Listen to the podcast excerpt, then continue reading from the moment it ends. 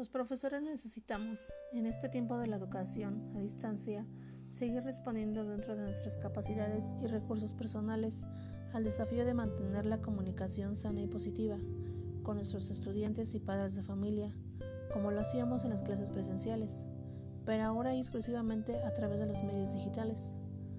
Por esto es muy importante que los profesores fijen los tiempos, días y horas de lecciones, de trabajo personal, de descanso, de tareas, de trabajo en equipo, de consultas, de atención a padres de familia y de manera más puntual y precisa si tuvieran estudiantes con necesidades de, atención especial. Sabemos que los profesores estamos usando ordinariamente los medios de comunicación digital, como las redes sociales, y esto ya no nos marca un horario laboral o de atención muy definido.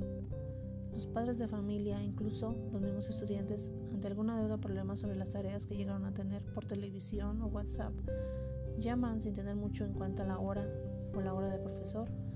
Algunos, como en clase, preguntan en cualquier momento.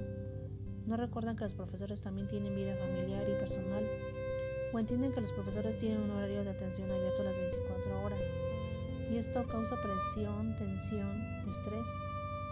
El cambio de la tarea docente presencial por la online está teniendo efectos e implicaciones en la salud física, psicológica, el equilibrio emocional y la salud mental del profesor.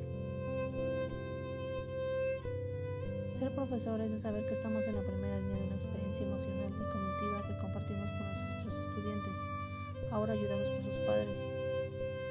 Esto es ante un nuevo reto pedagógico que necesita nuestra imaginación, creatividad y mucha, pero mucha paciencia.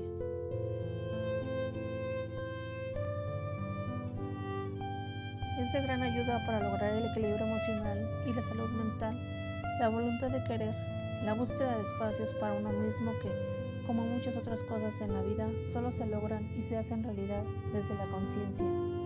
Ser capaz de identificar qué emociones estamos sintiendo y por qué es lo que determina el equilibrio emocional y la salud mental para desarrollar nuestra labor educativa y cuidar la salud mental. Es una cuestión de autoconciencia, a menudo porque sentimos emociones que no podemos explicar. Comprender nuestras emociones es la única manera de mantenerlas bajo control y sentirnos en equilibrio.